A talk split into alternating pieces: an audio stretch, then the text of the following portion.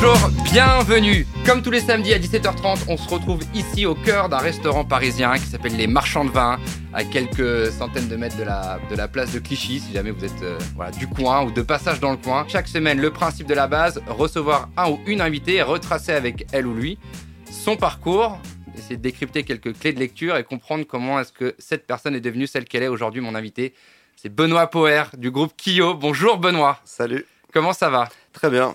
C'est pas, c'est pas loin de chez moi en plus, tu vois. Oui, je crois que tu es Je venu suis à venu pied. à pied, ouais. Mais cela dit que je ne connaissais pas le restaurant. Je vais découvrir. Je, je viens de le découvrir. Eh ben, c'est l'occasion de venir euh, Bah, dîner voilà. un soir. Et absolument, ouais. Bah ouais. Est-ce que c'est un endroit que tu fréquentes souvent la place peut, euh, on peut poursuivre le live jusqu'au au dîner, tu vois. Donc on va retracer ensemble, Benoît, euh, ton parcours, le parcours du groupe Kyo, qui euh, du coup a démarré il y a quelques années déjà, il y a plus de Mhm. 20 ans. Mm, ouais. Euh, C'était à, à la base une aventure de potes, de Mhm. collège, qui est devenue une aventure de vie.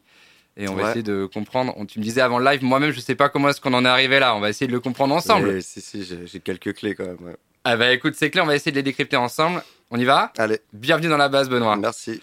Pour partir de votre base à vous et, et de la tienne aussi, puisque tout ça est lié, moi, j'ai noté les premières dates en 94 au collège Notre-Dame-les-Oiseaux à Verneuil-sur-Seine dans le 78, c'est ça? Ouais. Et donc à cette époque-là, en fait, toi, tu es dans la classe de Flo, Non, de Fab. de Fab, et Fab est le frère de C'est le Flo. grand frère de Flo. ouais. Voilà. Et euh, ils avaient déjà euh, rencontré euh, Nico, Nicolas Ouais, Chassagne. bah, eux en fait, euh, parce que c'est un, un lycée, mais qui fait en fait de la maternelle jusque lycée, même BTS, tu vois. ouais, Donc moi, je suis arrivé vraiment le dernier dans le groupe, vu que je suis arrivé en seconde, euh, donc au lycée. Ouais. Euh, mes parents euh, m'ont dit, on va te mettre dans le, dans le privé. Moi, j'étais euh, j'étais au, fond du, au fond du saut, tu vois. J'avais pas du tout envie de... Bah, on n'a jamais envie de quitter ses potes et tout. bien sûr. Donc j'étais hyper angoissé de changer de bahut et tout. J'arrivais dans un endroit privé, catholique, que je ne connaissais pas et tout. Et en fait, c'est là que j'ai rencontré donc tous les, les membres du groupe Kyo euh, et ma femme aussi, tu vois. J'ai tout, tout construit euh, à ce moment-là. Mais oui, parce que euh, la, la femme avec qui tu partages ta vie aujourd'hui, qui s'appelle Laetitia, Ouais. avec qui tu as deux enfants, Mhm. J'ai vu une interview de toi de chez Thierry Ardisson en 2004 et tu parlais déjà d'elle. Bah ouais, tu vois. Et en fait, je me suis dit, mais finalement, bah, le- tout ça ne s'est jamais quitté. Vous ne vous êtes jamais quitté, ni vous entre potes, ni toi avec ta femme, tes amours.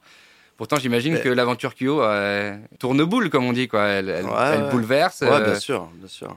Ouais, c'était un peu des montagnes russes, tout ça, tu vois. ouais. Mais, euh, du coup, je remercie mes parents, tu vois, de m'avoir changé de bahut. Parce que rien ne serait, serait passé. Toi, t'es fils unique? Non, j'ai un grand frère. Un grand frère, ok. Mm. Et lui aussi est passé par le privé ou pas du tout? Ouais, ouais, il est, euh, avant moi, il a été, euh, il a été en éclaireur, tu vois. Ouais, c'est ça, il a Mm. été euh, débroussaillé un peu, Ouais. quoi.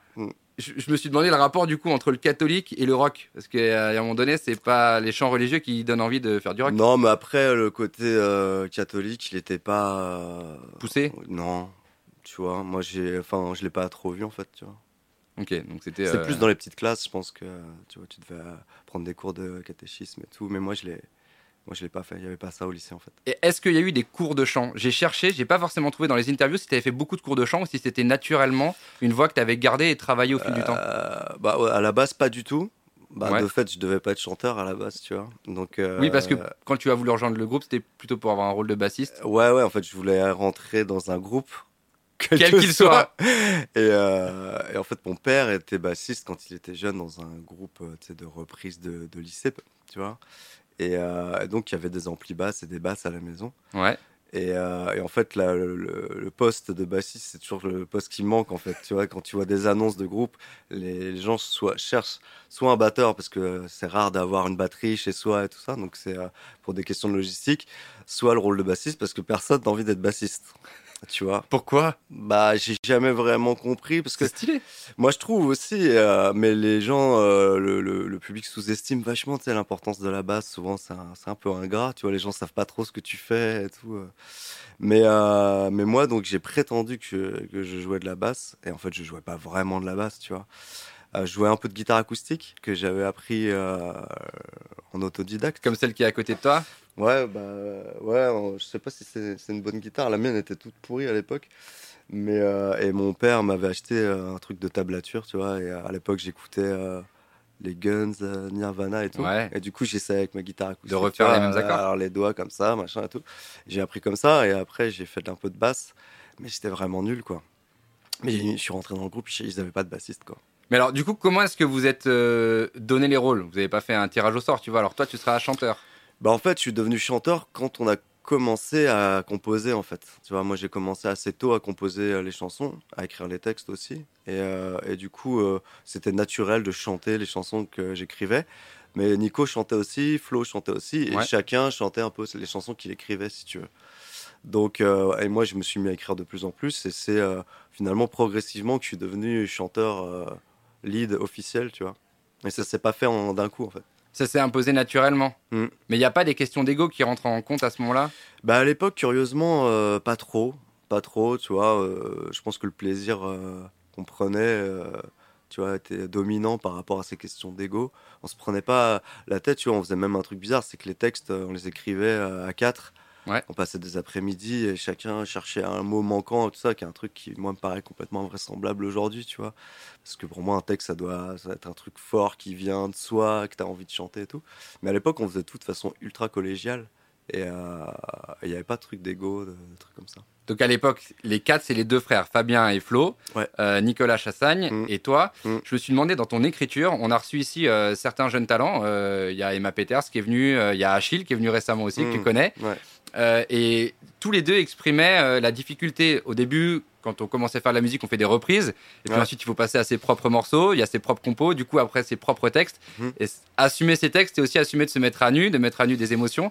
Est-ce que ça a été compliqué pour toi, justement, d'assumer tes premières paroles? Non, pas trop. euh, je crois qu'il n'y a que comme ça que ça peut fonctionner. Et, et souvent, bah, les artistes disent, moi je l'ai ressenti aussi, c'est que plus tu vas dans l'intime, plus tu vas dans l'universel paradoxalement. Si tu veux, plus tu, tu dis les trucs que tu as dans le cœur, plus ça va toucher les gens parce que, euh, à part quelques détails près, on est quand même euh, tous un peu semblables, tu vois, et on passe un peu par les mêmes phases, surtout qu'à l'époque, euh, tu vois, nous on était ados. Et ce que traversent les ados, globalement, traversent tous un peu les mêmes phases, tu vois, les, les, trucs où on est un peu les nerfs à vif, tu vois, et euh, hypersensible, on a plein, plein de doutes, des déchirements, tu vois, de, euh, de relations amoureuses et tout, tu vois. Et en fait, euh, quand tu parlais de façon, quand tu parles de façon hyper intime, tu t'aperçois que ça, ça parlé à énormément d'ados, en fait, tu vois, à l'époque. Mais tu dis toujours ça dans les interviews avec un air très calme, comme maintenant, tu parles des, des émotions à vivre, des, des nerfs à vif, etc. Alors Ouais. que tu es toujours très posé. On n'imagine pas que tu puisses être secoué. Et pourtant, dans tes paroles, ça parle beaucoup d'amour, de rupture. Ouais. Dans l'album en 2003, euh, le, Euh, Le- 300 lésions. le chemin. euh, Ah, le chemin, non, Tu oui, parles beaucoup raison. aussi, tu parles de, comment ça s'appelle, d'être victime, d'être un enfant qui se fait ch- Ouais. chambouler par tous ses camarades de classe, qui est la tête de turc de l'école, en fait. Mm. C'est des choses que tu as vécues. Tu un rapport proche avec tes textes ou est-ce que parfois tu crées des fictions? Ouais, il y a toujours une partie de fiction, euh, mais il y a toujours beaucoup de soi. Tu vois, c'est comme les auteurs qui écrivent, euh, un auteur qui va écrire un roman. Tu sais très bien, surtout un premier, tu sais très bien qu'il y a 90% de sa vie en fait. Et les personnages, c'est des- c'est souvent des gens de son entourage. C'est pareil dans, dans la musique et dans l'écriture. Euh, parfois, tu romances un peu, mais il y a beaucoup de beaucoup de soi. euh. Mais moi, j'ai été, j'ai été un peu les deux, moi, si tu veux. J'étais un peu victime. Euh, et un peu bourreau aussi. C'est pour ça dans le, dans le dernier album, il y a une chanson qui s'appelle Quand je serai jeune. Et je dis je ne serai, euh, quand je serai jeune, je ne serai euh, ni bourreau ni victime. Ça, c'est dans La part des lions, C'est dans la part des lions. qui est ouais. sorti en décembre dernier. Ouais, parce que c'est pas cool et même pour, pour tes gosses, t'as pas envie qu'ils soient ni victimes ni bourreaux. Ouais. Enfin, les deux sont problématiques, tu vois. Et je crois que aujourd'hui, en plus, sais, avec les réseaux, et tout Ouais, ça, le sûr. cyberharcèlement dont Ouais. on parle de plus en plus, Bien sûr. c'est un truc exacerbé, quoi. Euh, donc, Tu fais attention à ça avec tes enfants? Euh, ouais, ouais, je fais gaffe. À être à l'écoute pour les protéger? c'est super euh, délicat parce que tu dois respecter euh, l'intimité de l'enfant. C'est, euh, Il y a une relation de confiance qui est hyper importante.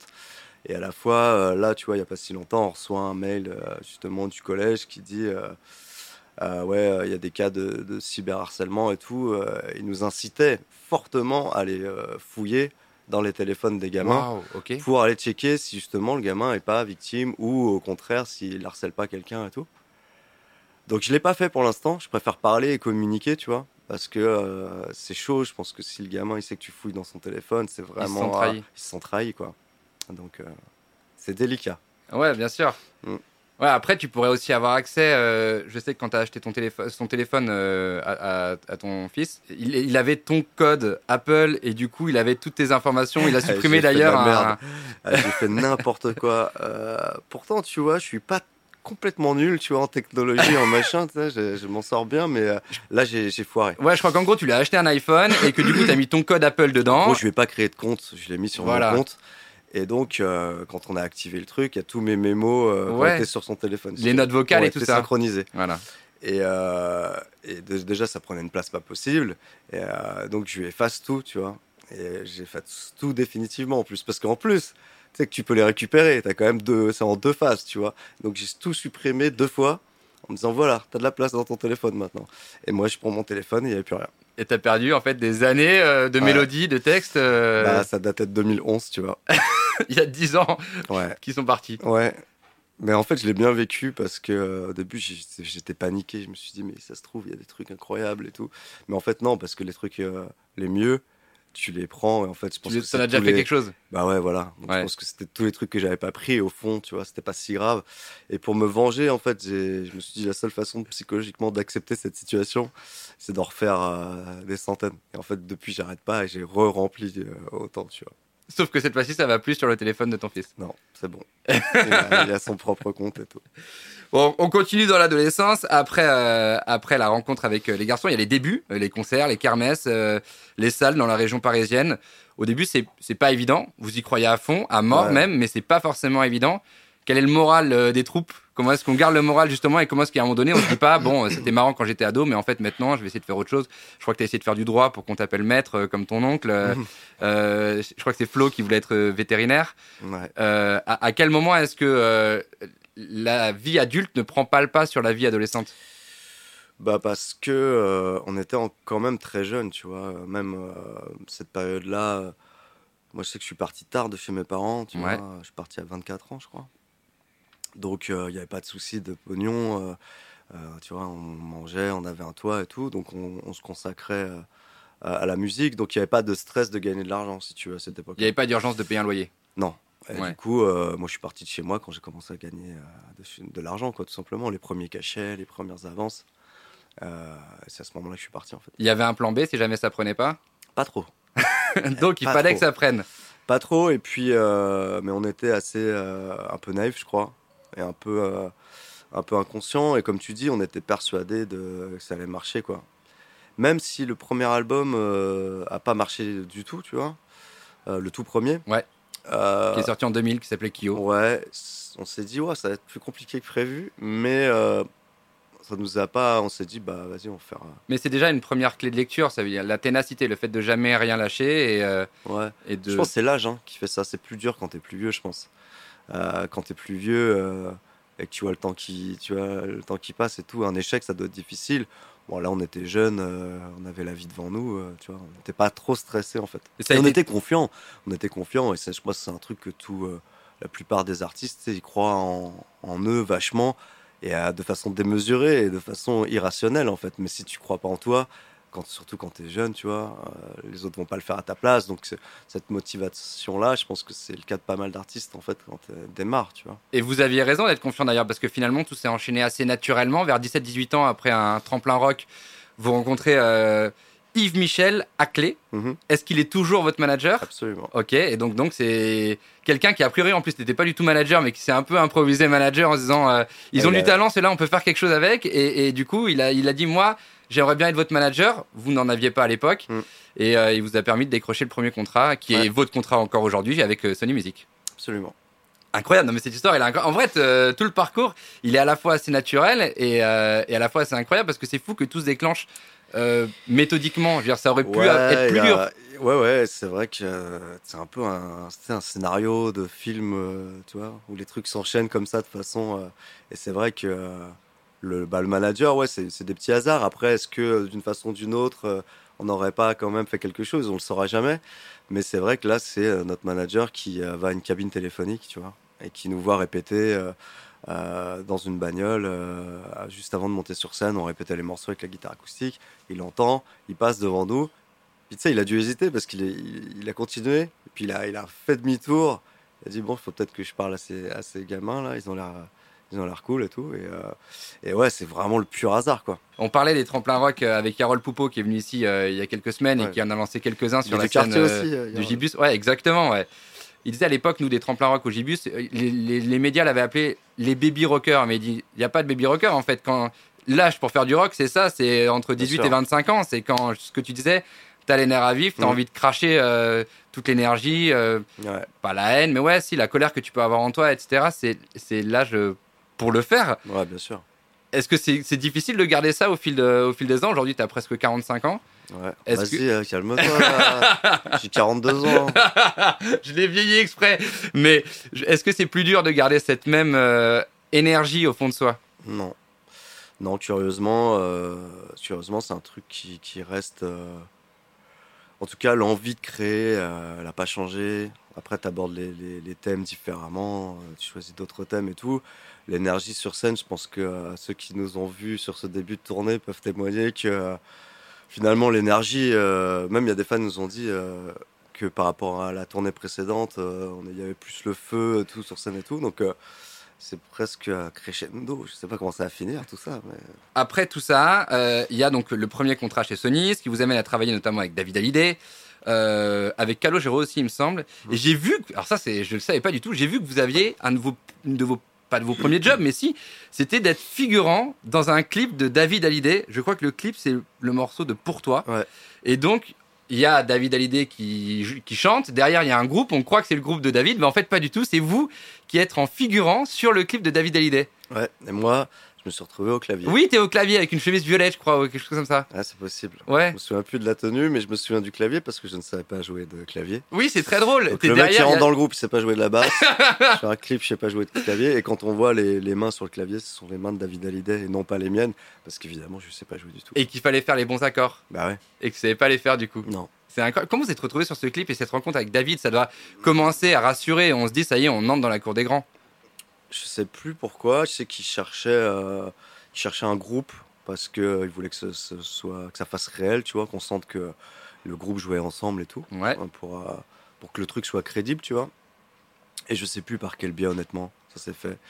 Euh, mais nous, on a accepté, euh, même si c'était étrange. L'idée était étrange pour nous parce que justement, on faisait notre truc. Ah bah oui, c'était baroque. Euh, on essayait de, tu vois, de percer et Bien on sûr. se retrouve. Et moi, je me retrouve à faire du clavier euh, euh, dans un clip qui est pas un clip de nous. Donc, euh, mais bon, euh, faut que ça avance, tu vois. Mais c'est rassurant euh, pour les parents à ce moment-là. Ils se disent, ça y est. euh, Ouais, ouais, je pense. Je pense. Et puis euh, là où David a été super cool, on le, on, on- ça fait 20 ans qu'on le répète, c'est que pareil, on jouait des morceaux à nous dans la loge, tu vois, avant, avant le tournage du clip. Et euh, il a entendu, il, a- il nous a dit euh, ça vous dirait, je pars en tournée là, vous voulez venir avec moi? Franchement, on était naïfs, mais pas à ce point-là, tu vois, on se disait Ouais, ok. Bah oui, oui, on veut bien. On pensait que le lendemain, il rappelle et tout, il organise le truc. Et on est parti avec lui. Et vous avez fait la première partie de David Hallyday. Ouais, ouais, sur pas mal de dates dans des salles euh, qui étaient grosses, franchement, euh, très grosses salles pour nous. euh, euh, tu vois, beaucoup de trac, beaucoup de stress, parce qu'on était dans le bain direct, quoi. Parce qu'avant ça, on avait fait des petits concerts à l'école, justement, tu vois. C'était vraiment. Et là, on était dans le bain, quoi. Et ça permet de se bain. professionnaliser, de, Très vite, sur ouais. scène aussi, Ouais. et de rencontrer du monde, j'imagine. Vous avez peut-être même rencontré son père, Oui, bah ça, Johnny. on- l'a rencontré bien après, ça. Dans d'autres circonstances, parce qu'on a écrit un morceau pour lui. Il y a plein d'artistes avec lesquels euh, vous avez bossé, toi no- notamment. Euh, T'as Mm. bossé avec Emmanuel Moir, t'as bossé pour des comédies musicales, Ouais. euh, t'as bossé avec Emma Domas. Mhm. Euh, Est-ce que c'est plus libérateur ou plus facile de se mettre dans les chaussons de quelqu'un d'autre? Bah, je me suis jamais mis dans les chaussons de quelqu'un d'autre en fait parce que euh, à l'époque on venait me chercher parce que ça marchait pour Kyo. Et Ouais. Donc c'est ce truc-là qu'on- que les gens voulaient, ils voulaient cette patte-là, cette façon d'écrire. Donc en fait, euh, moi je me suis pas du tout adapté quoi. Je donnais des chansons que j'écrivais. euh, Pour toi? Ouais, pour moi. Ah donc pour toi c'est difficile d'écrire pour quelqu'un d'autre? Je l'ai jamais vraiment fait, tu vois. Même pour Johnny, la chanson c'était un morceau pour nous, tu vois. Ok. Et il cherchait une chanson, on a fait bah celle-là peut être cool pour lui et tout. Est-ce que ça lui plaît? Ouais, ça lui plaît. Vas-y. Mais j'ai jamais vraiment euh, écrit, tu vois, en me mettant dans les chansons de Ah, quelqu'un. mais c'est intéressant ce que tu racontes parce que c'est, c'est chacun réagit différemment, tu vois. Et je sais qu'il y en a. Euh, euh, Patchy est venu ici pour le coup, lui il est, il est, il est une fois que la Starac est, est finie, il a été peu médiatisé Mm. pour des morceaux pour lui, mais en revanche il cartonne pour écrire pour les autres, Ouais. pour Louane notamment. Ouais. Et lui expliquait que c'est plus facile pour lui d'écrire pour les autres que pour lui-même. Et toi, tu, tu dis l'inverse, tu dis que c'est plus facile d'écrire pour toi que pour les autres. Bah ouais. Mais à la fois, ça me semble plus logique ma, ma vision du truc parce que chanter, euh, enfin, je sais pas, euh, je trouve ça plus dur de se mettre dans la tête de quelqu'un d'autre, tu vois. Forcément. Faut passer du temps avec, Faut j'imagine. connaître la euh, personne, ouais, faut beaucoup ça. discuter et, et tout ça. Donc euh, moi, ça me paraît plus difficile. Et tu le fais déjà pour toi et puis tu le fais très bien. Ouais, puis je le fais plus trop parce que parce que en fait, bah, dès que j'ai un truc qui est un, un truc bon, un truc qui me plaît, j'ai envie de le garder pour Kyo, en fait, tu vois, tout simplement. Et- Mais je le ferai peut-être à l'avenir, tu vois. Ça a donné du coup ce premier album qui est sorti en 2000, qui a été. C'est pas le, le- votre, votre plus grand succès, mais en tout cas, c'était pas mal non plus. Il a, il a pris, il y a eu quelques dizaines de milliers de ventes. Je crois qu'il y a eu 50 000, euh, 50 000 Ouais, mais ventes. pas à l'époque. À l'époque, il y a eu 7000 euh, ventes. Bah, en tout, ça avait C'est 50 000. après- Aujourd'hui, C'est 50 000, c'est un euh, disque une fois d'or. qu'il y a eu le succès du chemin, euh, il a vendu en fait le premier album. Parce que les gens sont venus le chercher. Ouais. Et alors là, on, donc on y arrive très vite. hein. En, en 2003, il y a le chemin, et là, c'est le succès à 24 ans. Mais alors là, c'est là, c'est c'est parti. Ouais. Là, c'est euh, les quatre Energy Music Awards, les trois victoires de la musique, des tubes en veux-tu en voilà dans l'album. La moitié de l'album, c'est de toute façon tout l'album est un succès, et la moitié est un méga succès parce que la moitié de l'album devient un single. Ouais. Et donc, ça veut dire que le morceau est suffisamment fort pour vivre tout seul sans avoir besoin de l'album. Là, il y a le chemin, je cours, dernière danse évidemment, tout envoyé en l'air, je saigne encore. Alors là, c'est Ouais, et même le euh, et le truc qui est un truc qui n'arrive jamais, c'est que euh, les radios jouaient même des titres qu'on n'avait pas envoyés en single. Donc eux avaient choisi dans les albums, Ouais, dans l'album Le dans l'album ils avaient pris les ils avaient morceaux. pris des titres, ils les jouaient. euh, on avait de l'airplay sur des titres qu'on n'avait pas envoyés en radio. T'imagines? Truc de qui n'arrive jamais en fait. Généralement ça, ça agace un peu les attachés de presse, c'est les maisons de disques, qui- parce que ça casse un peu le planning du coup de, ouais, bien sûr. Ouais. de promotion euh, de Ouais. l'album. Quand on a tellement rêvé du succès, qu'on en a eu envie et qu'on a fait ça pour ça, parce qu'on fait pas ça non plus pour des clous généralement, Mm. euh, et qu'on le vit aussi intensément que ce que vous avez vécu euh, avec cet album et ensuite avec euh, 300 Légions, quel effet ça fait? Est-ce qu'on a un sentiment d'accomplissement? Euh, évidemment, évidemment, euh, c'est un rêve qui se réalise, tu vois. Donc euh, c'est un truc dont tu rêves quand t'es gosse. En plus, tu le fais avec tes potes. Ouais, Euh, donc ça multiplie quand même le plaisir, euh, tu vois. ouais. Et euh, c'est extrêmement déstabilisant, c'est extrêmement éprouvant psychologiquement. Moi, c'est un truc auquel j'ai beaucoup réfléchi parce que j'ai vu beaucoup d'interviews d'artistes qui, qui trouvent ça ultra dur. Et moi, je me souviens que j'avais trouvé ça ultra dur. Et à la fois, c'est extrêmement délicat, je trouve, de dire en interview, dans les médias, Ah, c'est trop dur, la célébrité, c'est trop dur. T'as envie de dire, euh, mais euh, tu l'as cherché, Oui, tu l'as tout fait voulu, pour. t'as tout fait pour.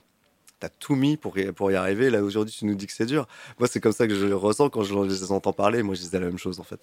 Donc, ça me fait euh, tendrement sourire parce que, en fait, on le cherche, on le cherche, et quand ça arrive, c'est trop gros. Et en fait, personne. Tu on n'apprend pas à, gérer la célébrité. Il n'y a pas d'école de la célébrité. Il y a pas de. Donc, quand ça tombe dessus, t'es hyper euh, content parce que ça flatte euh, l'ego, tout, le, tout le Ouais. taf, tous les efforts que t'as fait. Ouais. Tu le partages en plus avec tes potes. Euh, c'est énorme. C'est un rêve qui se réalise. Et à la fois, c'est d'une violence inouïe. Un succès comme ça, c'est d'une violence inouïe. Donc, euh, euh, psychologiquement, euh, tu, peux, tu peux partir en vrille. Ce qui n'a pas été trop notre cas, tu vois. J'aime à penser ça. Euh, parce qu'on est bien entouré et tout, bien élevé. Mais Ça euh, c'est grâce à l'école catholique. ouais, voilà, tu vois. Mais euh, Les bases du lycée qui sont revenues. Ouais, c'est ça. Moi, non, parce que pff, on en a fait des bêtises au lycée. Mais euh, non, c'est les, les parents plutôt, tu vois. Et, euh, et ouais, mais, mais voilà, c'était euh, c'était déstabilisant parce que quand tu peux plus sortir de chez toi, et tout ça. Et puis même pour le pour l'inspiration, c'est enfin j'imagine que tu que tu me poseras la question après, mais la longue pause qu'on a faite, c'est aussi parce que euh, tu peux écrire de façon honnête et sincère si tu vis là, vraiment, si tu croises des gens, si tu, si tu parles avec des gens, si tu vis des histoires. Et euh, quand tu peux plus sortir de chez toi, tu es en dehors de la vie, quand tu prends plus les transports en commun. Et, en fait, euh, euh, je, je disais d'ailleurs sur 300 lésions, je disais je ne sais plus du tout de, quoi parler. Et, euh, on me dit, bah, écris euh, un texte sur la célébrité. J'ai dit, je vais pas écrire un texte sur la célébrité et tout, je vais pas me plaindre et tout. Et euh, il y a le morceau Qui je suis sur 300 lésions qui parle de ça. Et euh, c'est un morceau que les fans aiment, aiment bien, mais à la fois, je trouve que c'est un morceau très étrange, quoi. Un morceau qui dit c'est bizarre, c'est dur la célébrité. Et en fait, le, le Kyo et, et le public de Kyo, ça a toujours été vachement aussi les textes. Et le fait justement, comme, euh, comme on le disait euh, au début, que euh, c'était des textes qui les, qui les touchaient. Et ils avaient l'impression que c'était des choses qui vivaient eux. Et là, qui je suis, c'est un morceau qui, qui- n'ont pas du tout vécu ça. Bien sûr. Tu vois. Donc pour moi, il y a, il y a un décalage en fait. Ouais, après, euh, on parlait de Johnny, un de ses morceaux les plus connus, c'est L'envie d'avoir envie. Et c'est aussi un texte Mm. sur ça, sur ce rapport à la célébrité euh, et le fait de ne plus avoir aucun désir parce qu'il a, il est complètement déconnecté de la réalité, en fait. Ouais.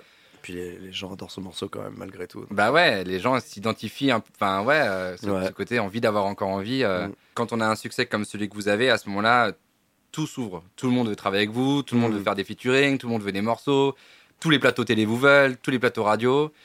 Comment on choisit? Est-ce qu'on se laisse porter par la maison de disques et on devient infantilisé? Ou est-ce que on arrive aussi à garder un peu le contrôle euh, de ses envies? Non, on garde pas le contrôle et nous, euh, nous, on s'est laissé porter par le truc. On a un peu tout fait à l'époque. Euh, et c'est normal, tu vois. Moi, je comprends la démarche, en fait. C'est tellement dur d'y arriver qu'une fois que tu y es, tu faut jouer le jeu, tu vois. Donc, la maison de 10 voulait qu'on joue le jeu. Et nous, on, tu vois, on était plutôt d'accord. Sauf que je pense qu'on aurait dû, euh, on aurait dû se protéger un petit peu quand même, parce qu'on a fait trop de trucs, en fait. On était, euh, on était lessivés psychologiquement et même physiquement. On était, euh, on était mort, en fait. C'est pour ça qu'on a fait cette pause, parce qu'on était rincés, mais à un point euh, inimaginable, quoi. Ouais, mais même sur les plateaux, euh, je me souviens d'une interview où tu parlais d'un plateau où c'était ce qu'on appelle un PBO, donc c'est un playback orchestre. C'est-à-dire que les musiciens ne jouent pas vraiment, c'est une bande son, mais en revanche, toi, tu chantes. D'ailleurs, c'est un peu ingrat pour le chanteur, le PBO, parce que lui travaille vraiment. C'est les Ouais. musiciens qui sont mis euh, en repos, mais eux, toi, tu travailles vraiment. Et je crois qu'il y a un plateau que vous avez fait où la bande qui est partie, c'était pas la bonne, c'était un truc techno ou une- un remix techno d'un Ouais. morceau. Mm. Et là, tu dois te dire, mais qu'est-ce que je fous là, en fait, quoi. Bah d'ailleurs, qu'est-ce que j'ai fait Tu t'es barré. Je me suis tiré. j'ai laissé mes potes dans la merde. T'es sorti de scène. Mais donc, ça veut dire qu'il n'y avait pas de chant à ce moment-là. Non, il n'y avait pas de chant. euh, Non, puis le public, il a capté que C'était pas le bon morceau. c'était pas le bon morceau, tu vois. Donc je suis parti, là, tu quoi. dois Je dire, savais pas quoi euh, faire. tu dois te dire, mais les, les gars, vous nous recevez, vous savez même pas mettre le bon PBO. Enfin, à un moment donné, dans la Ouais. machine à, dans la lessiveuse, ça, ça doit être. euh, Ouais, après, tu vois, des trucs. euh, Alors à ce moment-là, c'était là, c'est- là, c'était drôle, c'était particulièrement drôle, mais euh, on en rigole. Mais ouais, des, des trucs comme ça, ça arrive quand même assez souvent, tu vois. Quand t'as des, des gros plateaux comme ça et qu'il y a plein d'artistes et tout, il y a des bourdes. Ça arrive. Pourtant, il y a des répètes, euh, il y a des balances. Euh, ouais, mais même. Ouais, et puis tu sors d'un avion, tu sors d'un plateau, tu montes dans un avion, tu redescends de l'avion, tu repars directement sur un plateau. Ouais. Ça s'arrête, ça s'arrête jamais. Mm. Je me souviens de votre arrivée chez Marc-Olivier Fogiel en sortant des Energy Music Awards, euh, c'était pareil.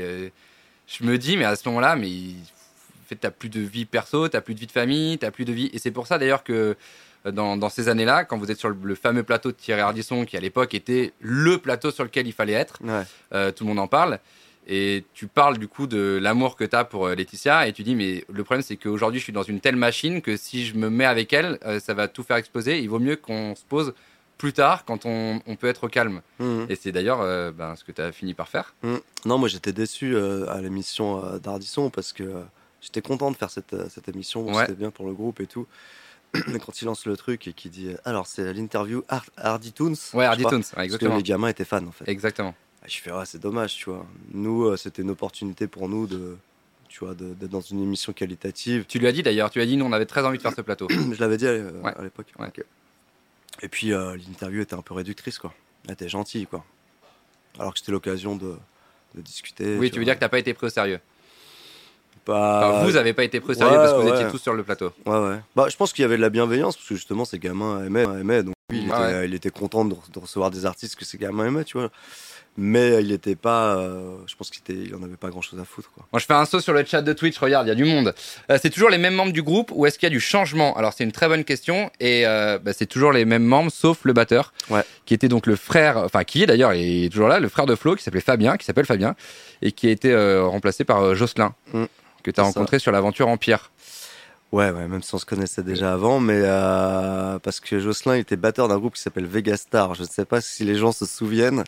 Et euh, donc, euh, ils ont fait la première partie de, de Kyo sur la tournée 300 Lésions. Donc, Jocelyn, on le connaît depuis des années, des années. Et c'est comme ça que naturellement, du coup, il a pris Ouais, Fab, il est parti vivre en Italie, parce que sa femme est italienne. ok, Donc, changement de vie, quoi. au calme. Et, ouais. Et, et Jocelyn a pris son poste. Et ouais, voilà, on a fait Empire avec Jocelyn. Donc, c'était très, très naturel. Il n'y a pas eu d'adaptation ou de quoi que ce soit avec Jocelyn. Ça s'est fait assez facilement. Ouais. Euh, qui écrit d'ailleurs? Juste Benoît ou en équipe? C'est une bonne question. A priori, c'est plutôt toi. Les textes, c'est moi, mais la musique, c'est tous les quatre. Et, euh, et je crois que Flo, lui, il trouve les interprétations au texte. C'est ce que tu as Ouais, dit euh, ouais. Incroyable. Ouais, ouais, mais il est, il, est, il est très fort. En fait, il me connaît mieux que je ne me connais moi-même. et, euh, et moi, c'est vrai que j'écris de façon, très- la plupart du temps, assez instinctive, tu vois. Je, je sais pas trop réfléchi, c'est très spontané, ça sort. Et, euh, parfois, je lui dis, écoute, euh, mec, euh, je te le dis, je sais pas trop de quoi ça parle et tout. Et lui, il a tout compris, il m'explique en fait. Mais si, tu vois bien que ça, c'est parce que tu as fait ça la dernière fois, machin. Et ça, tu dis ça parce que tu as vécu ça. Et il m'explique tout. Je fais, ah ouais. Est-ce que quand on a le, le succès que vous avez vécu pendant ces 5 ans entre 2003 et 2008, euh, et qu'on plie le game, voilà, clairement, on- fini, on a, on, a, on a tué Bowser, on, a, on est arrivé au bout, est-ce que euh, on se dit, bah voilà, en fait, je peux prendre ma retraite et partir euh, Parce que financièrement, on est suffisamment à l'aise pour, pour terminer sa vie et ses beaux jours. Euh, est-ce qu'on a encore en soi euh, l'envie, parce que tu as quand même arrêté Kyo, mais fait d'autres projets, Mhm. est-ce qu'on a quand même encore l'envie de faire des choses? Ouais, bah, l'envie, elle est toujours là et euh, elle sera toujours là en fait. Mais après, ça peut prendre d'autres formes. Et, euh, moi, j'aime raconter, j'aime l'idée de raconter des histoires. Donc, ça fait 20 ans que, que je le fais euh, en 3 minutes 30, Ouais. tu vois, ce qui est pas évident, euh, qui est un exercice euh, passionnant. Mais, euh, mais euh, quand je serai trop vieux pour euh, monter sur scène et, tu vois, et faire des disques, j'écrirai des romans, tu vois. J'ai- J'aime raconter des histoires en fait. Ok. Et là, je le fais en musique parce que je suis un passionné de musique aussi. Mais je suis passionné de cinéma, je suis passionné de séries, je suis passionné de. Donc, manga euh, des mangas, ouais, ouais. Bah, quand Il y en a un caché derrière. bah ouais, alors là, c'est le, le- le summum pour moi, Akira. Mais, mais ouais, ouais, maintenant, je sais plus euh, mes enfants, tu vois. Mais qui, euh, qui lisent One Piece, euh, Ouais. Hunter tous ces, trucs-là. Et, euh, et ouais, ouais, moi j'aime raconter des histoires. Donc, si tu veux, c'est aussi ça qui a motivé le retour après la pause, la longue pause de Kyo. C'est que, comme je chantais en anglais dans Empire, Ouais. c'était dur pour moi parce que je maîtrisais pas vraiment, tu vois. Il y a Google Traduction maintenant. Ouais, ça, ça m'aidait, mais surtout ce qui m'aidait, c'était le producteur euh, qui était euh, de Los Angeles. Et euh, je lui disais, mais est-ce que c'est cool de dire ça ou comme ça? Et il me disait, ouais, des fois, il me disait, non, ça c'est pas cool. Et donc il me corrigeait, tu vois. Mais euh, j'avais vraiment envie de, re- de réécrire en français. Ça m'avait vachement manqué, en fait. Euh, donc ça a été une des motivations pour revenir avec Io, c'était ça aussi, quoi. T'aimes raconter des histoires en, en musique? Lui, il aime raconter des histoires avec euh, sa cuisine. C'est Clément Emery, le chef du restaurant. T'as vu la petite transition? Elle est pas mal ou pas? Ah, joli, joli. Eh, On sent qu'il y a des années de métier ou pas? Bon. Euh, Clément Emery, le chef du restaurant, voilà, qui va s'installer tranquillement à côté de nous. Comment ça va, chef? Ça va et vous? Bah ouais, bien. On a coupé les cheveux depuis la semaine Ouais, dernière. Ouais, bah ouais, ouais, normal. Ça, c'est la coupe estivale, quoi. Exactement. Bah ouais. Euh, je vous ai fait une petite assiette pour l'apéro. C'est gentil. C'est magnifique. Merci beaucoup. très- voilà. Avec le rosé, ça va être nickel. Ok. Euh, chaours en fromage, chaours valencé, tom aux fleurs. Euh, après, en niveau charcut, on a euh, un bœuf séché qu'on sèche nous-mêmes. Ouais. Et le saucisson à côté, euh, made in Ardèche, de mon pote Adri. Adri, Le propriétaire du restaurant. exactement. Trop bien. Un peu de pain, et puis voilà, Et le beurre. jouer, hein, et du beurre. et la petite confiture justement au milieu qui va avec le fromage. Confiture, Confiture de, figue et violette. Ok. Et surtout, Voilà. voilà. secret. Ouais, un peu d'amour, quoi. Mais c'est léger. hein. C'est saupoudré, quoi. Merci beaucoup, c'est Voilà. gentil. Bon, ben bon app. Merci, Clément. Merci Voilà. beaucoup. Merci beaucoup. Clément Emery. Voilà, le chef du restaurant qui euh, compose les cartes tous les mois et qui cuisine. Voilà, parce qu'il y en a qui composent et puis qui s'en vont. Et- Ouais, ouais. Bah, comme lui- j'ai dit, je viendrai dîner, tu vois. ça a l'air chouette. Bah ouais, c'est cool. Euh, c'est un peu baroque le concept de, de parler en mangeant, mais on y arrive toujours. Donc, je suis euh, pas habitué, mais on va. si tu as envie de taper dedans, il n'y a aucun stress. Ça me laisse Ok. le temps, justement, tu vois, d'aller faire un petit saut sur le chat de Twitch.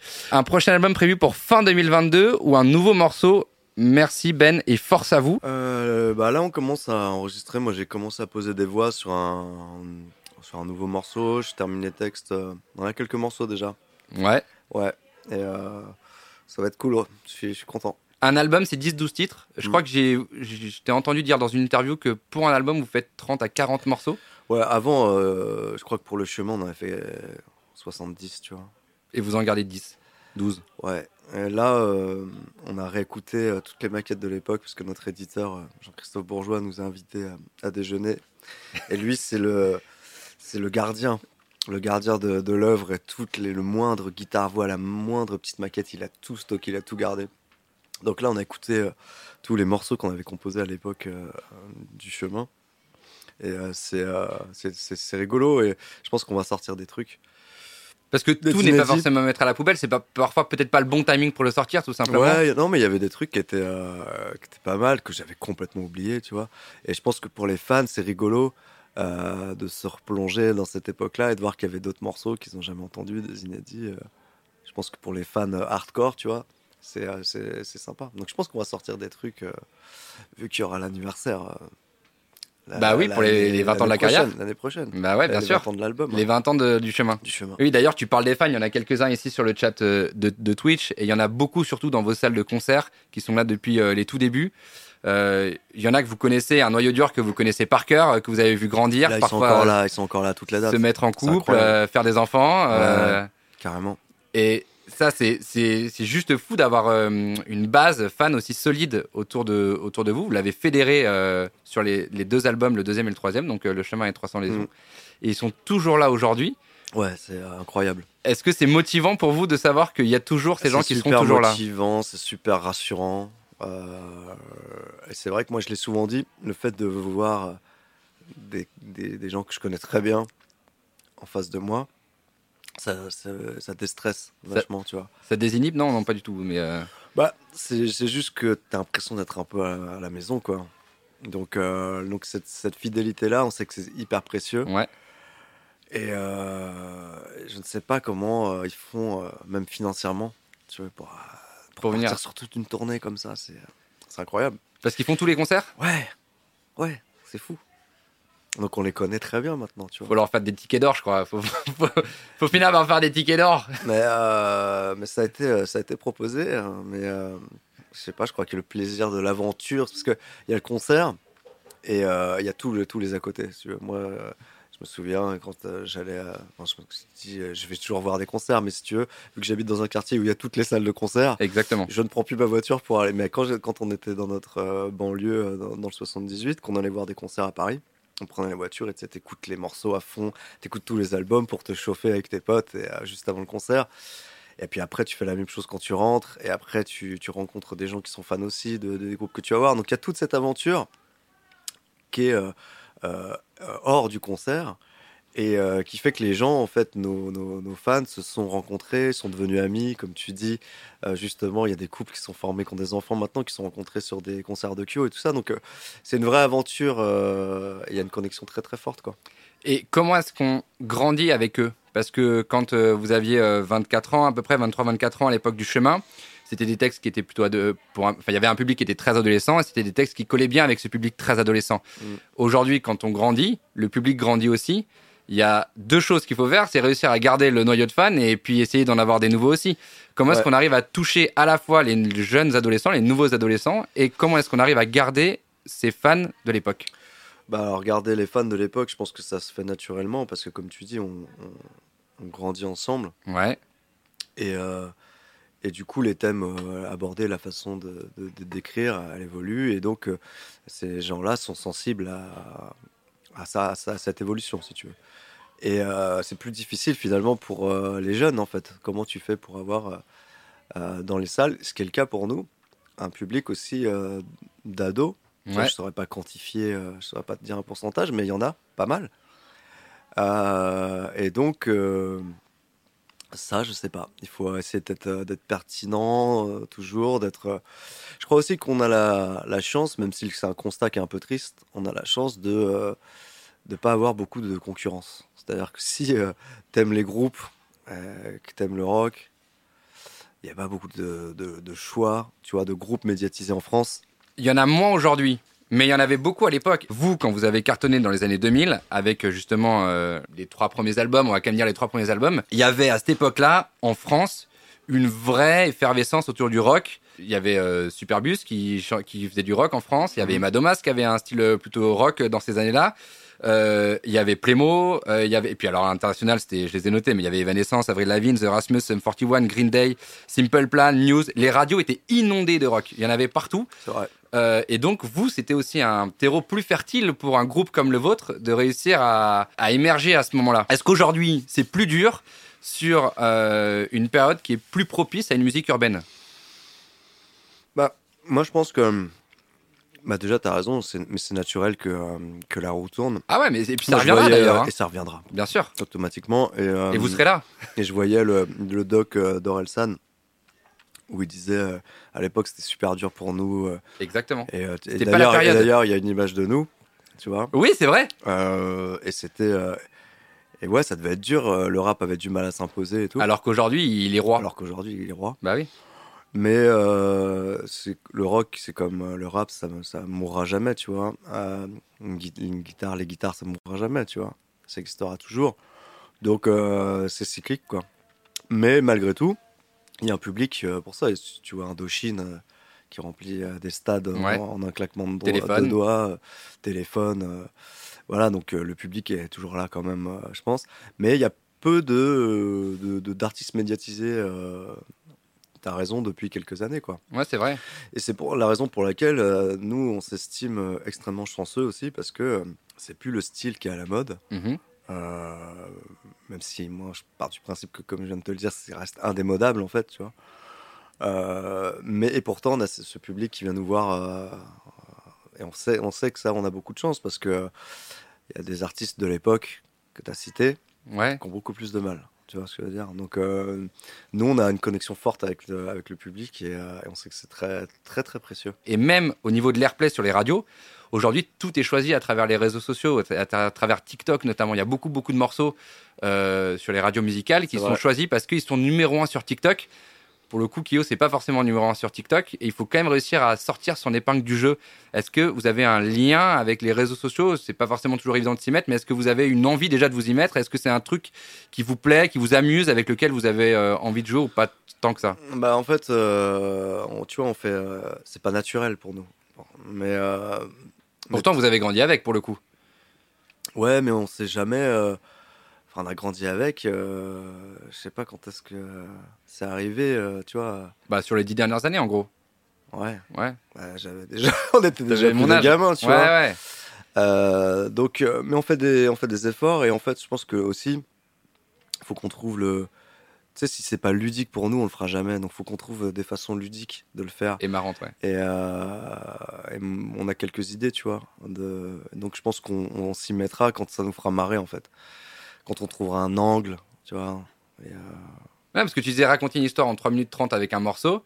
Les durées de morceaux ont changé d'ailleurs. Maintenant, c'est 2,40, euh, 2,30, 2,40. Ça peut être l'occasion de raconter une histoire en 15 secondes ou en 30 mais secondes. ou, euh, Tout à fait. Non, mais c'est vrai, c'est un Non, défi aussi, c'est un challenge. Hein, Je, suis- je euh. suis d'accord. Et des histoires, euh, on en a beaucoup, tu vois. Eh, mais j'en suis, Donc, pas. Donc euh, justement, on réfléchit à un moyen de raconter tout ce qu'on a vécu. Et ça, ça peut être par justement euh, l'intermédiaire des réseaux. C'est pas forcément sur les réseaux, mais les plateformes, on, on en parlait là de, Voilà. de Amazon avec euh, Orelsan. Ouais. Est-ce que c'est un truc qui pourrait vous plaire aussi? Il y a eu beaucoup, beaucoup de docu- documentaires. Il y a eu Maître Gims, euh, il y a eu Big Flo Oli l'ont fait, euh, Orelsan. Ouais, alors j'ai vu que celui d'Orelsan, moi, Ouais. que j'ai trouvé absolument génial. Euh, euh, j'ai pas vu les autres, je sais pas s'ils sont tous cool. Je pense que Ils sont sur Netflix les autres. Mais euh, est-ce que c'est un truc qui vous plairait pour les 20 j'ai ans de vu celui l'album de Johnny Hallyday sur Netflix. Ouais. Exactement, ouais. Euh, bah, a- comme je te dis, il y a tellement de choses à raconter que forcément. Bah, bien a sûr, pour les quoi- 20 y ans a- de l'album, ça y peut a- être énorme. Il y a de quoi faire, il y a de quoi raconter des milliards d'histoires. Ouais, ce serait cool de le faire. Ce serait cool de le faire. et d'apprendre euh, sur les, les coulisses de ce que vous avez vécu à cette époque Ouais. parce que c'est vrai que finalement vous avez eu euh, ce côté-là où vous avez explosé à une époque où il n'y avait pas forcément les réseaux. Ouais. Euh, et je pense que les gens qui cartonnent aujourd'hui, c'est encore différent euh, de si vous, je sais pas si tu as l'occasion souvent d'échanger ou si vous avez l'occasion d'échanger avec sur des festivals ou euh, avec euh, la jeune scène qui cartonne aujourd'hui et, et de- d'essayer de, de voir avec eux comment est-ce qu'ils réagissent à travers les réseaux. Mais je suis sûr que le point de vue du coup est différent aussi. Le, le partage d'échange avec le public est différent. Toi, je sais que tu as été harcelé euh, par des paparazzi. Il y avait des gens qui avaient loué un appartement en face de chez toi pour faire des photos et des choses comme ça. Je sais plus si ça se fait encore aujourd'hui, vu que les réseaux. Tu vois ce que je veux dire? En fait, à, à l'époque, il fallait louer un appartement pour se mettre en face de chez toi pour savoir ce que tu faisais. Alors qu'aujourd'hui, vu que tu le mets sur Instagram, bah, il n'y a plus besoin de le faire en fait. T'as raison. Après, euh, tu mets sur Instagram, euh, je pense que les artistes se mettent en valeur, tu vois. Ouais, mais globalement, euh, y a, enfin, tu vois, sur les réseaux, il y a énormément de choses qui sont diffusées. que moi, il y avait des photos de moi où je jouais, euh, je jouais sur la plage, euh, tu sais, au beach ball, là, tu vois. Ouais. Ça, je l'aurais pas forcément mis moi-même, si tu veux. Oui. Même si j'ai un bon revers, je te cache pas. mais j'aurais pas forcément mis cet aspect-là euh, en avant, tu vois. C'était dur en vrai. En vrai, c'était une époque qui était difficile. T'es celui qui était le plus exposé étant le leader du groupe. Les autres membres du groupe étaient un peu plus protégés. Mhm. Est-ce que pour toi, c'était plus difficile? Ouais, parce que, euh, parce que tout, tout ça est une vaste mise en scène et que euh, moi, j'ai toujours vécu simplement. Donc, euh, donc si tu veux, euh, moi, j'avais pas de stress à, à aller euh, à la plage euh, avec mon vélo, euh, mon sac à dos. euh, tu vois, je faisais pas attention à mon, à mon style ou quoi. Tu vois, je vis simplement. Donc, donc et puis là, tu vois des, des- des- un, fou- un fourgon avec la porte qui s'ouvre derrière et des photos. Tu fais, ouais, les gars, vous êtes fous en fait. Et, et voilà, mais après, bon, encore une fois, ça fait partie du, ça fait partie du truc, tu vois.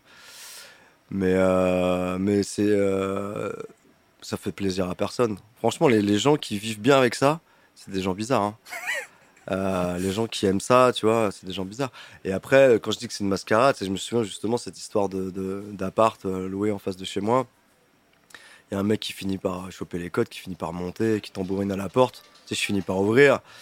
Et euh, le mec nous dit, bah de toute façon, vous allez y passer, euh, donc euh, vaut mieux, euh, tu vas faire un deal. On fait des belles photos, comme ça vous pouvez choisir, plutôt que de vous faire shooter, parce qu'ils étaient, tu sais, c'était pas les mêmes magazines et tout, ils, ils étaient pleins, tu vois. Et, euh, et donc le mec nous explique qu'il nous montre des photos d'appartements, parce que nous on vivait dans un petit studio, tu vois. Il disait, bah ça, ce sera votre appartement. Je dis, comment ça, ça va être notre appartement? Ouais, euh, on va vous faire, on va faire croire que vous vivez là-dedans, c'est un appart de malade et tout.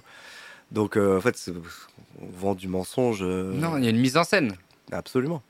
Tout ce que tu vois dans les magazines, les machins, c'est pas, c'est pas chez les gens, en fait, tu vois. C'est des trucs loués, c'est des trucs euh, pour l'occasion, tu vois, les séances photos. C'est tellement violent le mec qui vient et qui dit de toute façon tu vas y passer. Ouais. C'est Ouais, franc, enfin je veux dire, il y a, il y a aucun filtre quoi. Ouais. Je suis allé voir avant l'interview un peu les streams sur les différents euh, à partir du retour de avec l'équilibre en 2014 et de voir les streams. Alors il y a le Graal qui a cartonné, qui est d'ailleurs Ouais. une chanson sur laquelle tu misais pas forcément au début. Non. Euh, et qui a très très bien marché. Et sur tous vos albums, euh, les deux qui ont suivi, bah, il y a toujours des, des streams qui marchent très fort, des titres qui dépassent les millions d'écoutes. Est-ce que c'est quelque chose qui pour vous a été différent Parce que quand vous êtes parti en 2008, tu as été Mm. faire euh, Empire et que vous- quand vous êtes revenu en 2014, l'industrie mu- musicale, elle a drastiquement changé. Ouais. C'était plus du tout la même. On a perdu le physique pour euh, du numérique. Et puis le numérique a, a changé parce que d'abord, il y avait les ventes sur euh, iTunes Music. Ouais. Et puis ensuite, ça, a disparu, ça n'existe plus. Quasiment plus. ouais. Quasiment, et maintenant, c'est uniquement du stream. Mm. Est-ce que pour vous, c'était perturbant de revenir dans une industrie qui avait complètement changé? Ouais, c'était un peu perturbant, euh, c'est parce que c'était nouveau, quoi. Ouais. Et, euh, mais c'est vrai que, encore une fois, on est plutôt chanceux parce que, euh, même si c'est euh, par rapport à l'urbain, justement, tu vois, on est, on est quand même très en dessous, mais pour notre style de musique, ça stream bien. Donc, on est assez, on est content. Mais c'est vrai que, ouais, ça change. Ceci dit, il y a un regain de, de, de physique, là, avec non seulement bah, le vinyle qui cartonne, Ouais. Même le. CD, ça remonte euh, Un De peu. toute façon, il y aura une nostalgie du CD à un moment aussi. La tu vois. cassette, il paraît que ça revient. Orelsan, encore une fois, quand lui il fait euh, 15, Ouais. euh, 15 pochettes de CD différents, ça- il expliquait ça aussi comme un, un hommage à, à l'objet, parce que lui, étant de la même génération que moi, c'est un objet voilà, qui est. Tu vois, qu'on a une relation avec cet objet particulière. Donc, euh, forcément, il y a toute une génération qui va trouver que le, que le CD. Donc, ça va peut-être revenir, tu vois. Est-ce que le CD il sera comme le vinyle, tu vois, qui, dans les ventes euh, en France aussi, parce qu'au début, ça marchait très très fort aux États-Unis, où le vinyle, ça a complètement explosé ces dernières années. tu Ouais, vois. ouais. Il y a, a 5-6 ans, ça a commencé. Mais- On avait sorti une cassette à l'époque, nous, à l'époque du premier album. Ah, à l'époque de Kyo euh, Ouais. C'est le seul album qui est sorti en cassette. C'était même pas. euh, c'était quelques morceaux, tu vois. C'était euh, qu'on donnait. On donnait une cassette, justement, quand on faisait la première partie de David Hallyday. Ouais. À la sortie des concerts, on distribuait des, des cassettes avec trois. Il y avait trois morceaux, je crois. Quel regard tu portes sur cette époque, sur les débuts, sur le succès euh, Quel regard aujourd'hui, avec ton œil euh, Écoute, ça me paraît terriblement loin, honnêtement. Ouais. Ouais, j'ai l'impression que c'est. euh, Bon, à la fois, c'est très loin, hein, mais. Bah écoute, je regarde ça. Tu sais, je trouve que c'est. C'est un bon. Encore une fois, c'est un bon scénario de, de film, tu vois. Moi, je, je me dis que. Moi, j'ai pas l'ambition de, de faire un biopic ou quoi que ce soit. Mais je me dis que pour qu'un biopic soit intéressant, faut qu'il y ait des hauts, faut qu'il y ait des bas. Sinon, tu t'emmerdes, tu vois, en regardant le film. Et je trouve que bah, nous, c'est une histoire atypique, tu vois, avec cette longue pause au milieu qui aurait pu détruire notre, euh, clairement notre carrière, tu vois. Quand on est revenu avec le Graal euh, et l'équilibre, euh, moi j'étais préparé psychologiquement à ce que ça marche pas du tout, à ce que les gens soient, pas- soient passés à autre chose, que les médias aussi disent que c'était euh, dans les années 2000, c'est fini. Euh, donc euh, je trouve que c'est un, c'est un bon scénar de film, tu vois. Donc je le vois comme ça, les débuts, euh, avec ce truc très à l'ancienne, justement, comme tu décrivais, de, on rencontre le manager sur un tremplin rock, tu peux pas faire plus, Ah ouais, complètement, ouais. tu vois, c'est la, c'est la story Parfaite. un peu idéale, quoi. Ouais, bien sûr. Est-ce qu'il y a des regrets sur cette période? Il y a des choses qui se sont passées que tu referais pas pareil ou tout est à prendre comme ça C'est un lot global et finalement ça va avec. Bah, c'est plutôt comme ça que je le vois, parce qu'évidemment, il y a des milliards de trucs euh, que je ferais différemment, tu vois. Instinctivement, je me dirais, bah ça, ça pourrait être mieux, ça, machin. Des conneries que j'ai pu dire en interview, tu vois, des trucs comme ça. Euh, mais euh, tu prends toujours la référence, c'est si t'es bien aujourd'hui, tu sais très bien que si tu prends la DeLorean et que tu changes un micro-truc, tu pourrais, euh, Bien tu sûr. pourrais avoir une vie radicalement différente. Donc dans la mesure où je suis plutôt bien dans mes basques, euh, où euh, on est plutôt heureux et tout, et je me dis que je pas, je changerais rien, tu vois, de peur que ce soit moins bien. Et la chance d'avoir un succès assez vite, c'est que vous ne courez pas après aujourd'hui. Ouais, Euh, je veux dire fait. par là que si vous aviez pas eu le succès dans les années 2000 avec ces deux albums, Mm. vous seriez encore en train de courir après aujourd'hui. Alors j'imagine que vous êtes apaisé par rapport à ça. Ouais, ouais, complètement. Et puis c'est un truc euh, que, euh, de toute façon, un succès comme ça, tu l'as, tu l'as pas deux fois dans ta vie, tu vois. Et euh, ouais, c'est une, une case, c'est le rêve de, de gosse qui s'est réalisé. Ouais. Donc après, t'as d'autres, t'as d'autres rêves, tu vois. C'est des trucs plus artistiques, mais tu, tu cours plus après des victoires ou des récompenses. On les a déjà eues. C'est cool, tu vois. Ça ferait plaisir d'en avoir d'autres, mais Évidemment, évidemment que ça ferait plaisir, euh, mais c'est vrai que euh, c'est plus euh, le défi les plus artistique, tu vois, d'essayer même au sein du groupe de se surprendre, euh, de, se- de, de- ouais, d'être, euh, d'être pertinent en fait, de toujours rester pertinent. Ça, c'est- par contre, je suis terrorisé à l'idée de, de, tu vois, de plus apporter. Faut, faut, faut mieux s'arrêter avant de sortir tu Le vois, truc de trop. Le truc de trop, quoi. Donc, et ça, je pense que c'est difficile pour un artiste d'avoir le recul de ça. Euh, donc c'est ça le, le défi, il est là quoi. Mais il y a des défis que vous vous posez encore. euh, je veux dire, euh, on parlait de Bercy. Ouais. C'était en 2018. Bercy, c'était la première fois que vous le faisiez. Vous n'aviez jamais fait Bercy. J'étais étonné que vous ayez jamais fait Bercy. Ouais ouais, on avait Que fait, à l'époque du chemin et de 300 Légions, vous l'a- vous aviez pas fait Bercy. non, on avait fait des zéniths, Ouais. mais Bercy on l'avait jamais fait. Donc là, l'accord hôtel, c'était une première fois et comme je disais, c'était euh, c'est cool d'avoir des premières fois euh, aussi tard dans la carrière, tu vois. Et en plus, c'est le nouveau. Et du coup, il a 2000 places de plus. Je crois lieu de 17 000, il a 19 000. Et le son est vachement meilleur, tu vois à l'époque. Parce que moi j'en ai vu des concerts à Bercy où le son était dégueulasse. Et euh, depuis qu'ils ont tout refait, depuis que c'est l'accord hôtel Arena, Ouais. le son est vachement bien pour une. C'est rare d'avoir un son de cette qualité dans une salle aussi grosse. Pour vous sur scène ou pour nous ou les deux? Pour le public. Pour le public, Ah, meilleur. nous, on est on, on En est ears? En ears, ouais. Ok. Donc, Donc vous êtes protégé. Ouais. Tu vois, vous avez fait Bercy, vous pourriez dire allez, est-ce qu'on va essayer de tenter le Stade de France? J'en rêverais hein, de faire un, un Stade de France. Ou un stade plus petit, euh, le Parc des Princes Parce que, euh, ou le Parc des Princes, parce que parce que c'est nouveau en fait. C'est ça qui est cool. C'est quand tu fais un truc de nouveau, c'est Ouais. ça qui est excitant. C'est euh, et mais ça veut pas forcément dire. C'est comme les récompenses. euh, ça veut pas forcément dire que c'est toujours plus gros. Ouais. Tant que c'est nouveau en fait. C'est ça qui est chouette. La Défense Arena, 40 000. Euh, ouais, par exemple, moi ce que j'adore, c'est que si tu, tu, tu nous mets dans un club de 300 personnes, on va passer une soirée de dingue. Comme Vraiment. ici, là, au Nopi, euh, place de Clichy. Ah oui, alors il y a ça qui est pas loin, ouais. Ouais. Et, euh, et l'ambiance, elle est incroyable dans ces, dans, dans ces petits clubs-là. Nous, on adore faire ça. On adore faire ça. Euh, là, on fait des salles entre, euh, tu vois, en moyenne euh, de, de 1005. C'est un truc qui nous convient bien aussi parce que tu peux amener du matos quand même. Tu peux avoir des lumières, un truc un peu imposant, un peu Ouais. impressionnant. Mais ça reste, euh, ça reste très humain et tu vois les gens. Donc c'est génial, on adore ça. Et à la fois, quand on fait une grosse salle ou un gros festival, tu as une adrénaline qui est euh, incomparable aussi. Donc voilà, c'est déjà cool de varier les plaisirs. Et là, je trouve ça sympa de faire ça à Paris, de faire un Trianon, un, un casino de Paris, un Olympia. C'est un truc qu'on n'a jamais fait, de faire trois dates comme ça. euh, Et trois jauges différentes. Trois jauges Trianon, je crois que c'est presque un peu plus de 1000 personnes. Ouais. Casino de Paris, c'est plus de 2000. Et l'Olympia, c'est entre les deux. C'est 1000, c'est 1008, quelque chose comme ça. Alors je crois que l'Olympia, il y a plus une capacité plus grosse que le casino de Paris. Ah, c'est vrai? Ouais, je crois, Ouais, je peux me tromper. Je crois que mais, l'Olympia, euh, c'est genre 2008, un truc comme ça. Qu'est-ce qu'on peut te souhaiter pour la suite? Bah écoute, Ça là, continue? euh, ouais, on est en tournée jusqu'à la fin de l'année. Ouais. euh, et puis, euh, bah, on bosse euh, sur un nouvel album. euh, Ouais. donc, euh, donc, ouais, ouais. euh, écoute, que l'inspiration soit toujours là. Et, euh, ça va, là, ça, ça revient, tu vois. Rendez-vous en 2023 pour les 20 ans du chemin. Ouais, alors je pense qu'on va faire pas mal de trucs à cette occasion-là. Ouais. Euh, voilà. On donne rendez-vous. Tu dis pas trop parce que tu veux pas spoiler ou parce que c'est pas tout à fait frais Non, parce qu'on en parle vachement en ce moment. Je sais pas trop euh, encore tout, ce qu'on va faire, mais euh, bah déjà il y, a ce- il y a ce concert euh, qui peut être la première pierre à, à- je sais pas si c'est un documentaire ou quoi, mais en tout cas quelque chose qu'on pourra raconter. Ce concert à notre lycée, tu vois, là où Ouais. tout a commencé. Ouais. À Verneuil-sur-Seine. Verneuil-sur-Seine. Et ça, c'est quand? 25 juin. Et euh, ça, je pense que ça va être vachement émouvant, tu vois, pour nous. Et aussi, euh, je pense que pour les gens qui seront là, euh, c'est déjà complet. Ça veut dire que il y a plus le côté un peu enfant du pays, tu vois. Et euh, ça, ça va être chouette. Et ce sera l'occasion peut-être de justement le point de départ pour raconter toute cette, histoire riche en rebondissements. Je vais te poser une dernière question avant de, avant de se quitter. Vous avez la chance d'avoir un hit comme Dernière Danse. Est-ce qu'on en a marre de la jouer sur scène?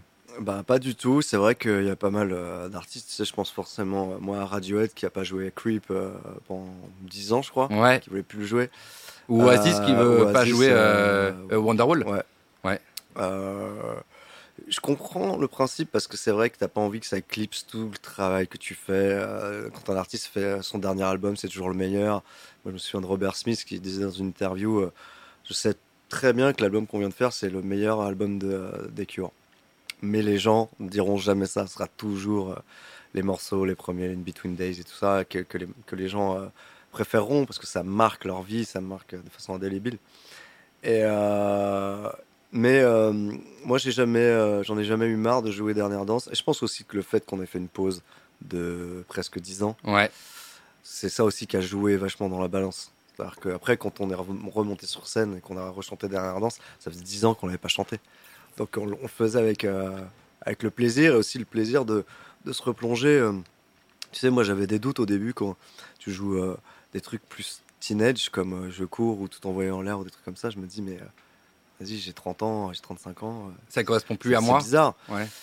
Et en fait, euh, on se disait, c'est pas possible de pas les mettre, ces morceaux-là, les gens vont être déçus et tout ça. Et en fait, j'ai vu très vite, c'est grâce au public, en fait, j'ai vu leurs yeux quand on jouait les titres. En fait, j'ai compris, j'ai capté que eux, ils revivaient cette Ah, époque-là de, de leur adolescence et tout. Et c'était un voyage direct vers cette période de, de la vie qui est intense. Ah oui, c'est la DeLorean. Et voilà. Et, euh, et du coup, moi, je l'ai vécu de la même façon qu'eux, en fait. Je me suis dit, mais oui, c'est ça, en fait. On voyage. Et je le dis sur scène, on voyage. Quand tu as une carrière de plus de 20 ans, euh, tu voyages à travers les époques. C'est ça aussi qui est, qui est- qui est chouette. Donc, euh, c'est avec vraiment beaucoup de plaisir et d'émotion à chaque fois qu'on joue Dernière Danse. Moi, je m'en lasse pas. Pas. Merci beaucoup, Benoît Poer. Merci à toi. Merci d'être venu C'était- répondre à c'était mes questions. Très chouette, c'était cool. C'était cool, ça ouais, t'a plu Ouais, carrément. Merci beaucoup Benoît d'être venu répondre à mes questions. Merci à vous sur le chat de Twitch et un grand merci à Adrien et François, les propriétaires du restaurant qui nous accueillent ici. Big up aussi à l'équipe qui m'encadre. Il y a Victor Labro, le directeur technique qui est derrière caché, Lucas à la Réal et euh, évidemment il y avait Cassini, on peut la citer, qui était là aujourd'hui aussi, l'attaché de presse chez Sony Music. Euh, merci à vous, rendez-vous samedi prochain 17h30. Je m'appelle Mathieu Gérard, c'était la base. À plus. Salut.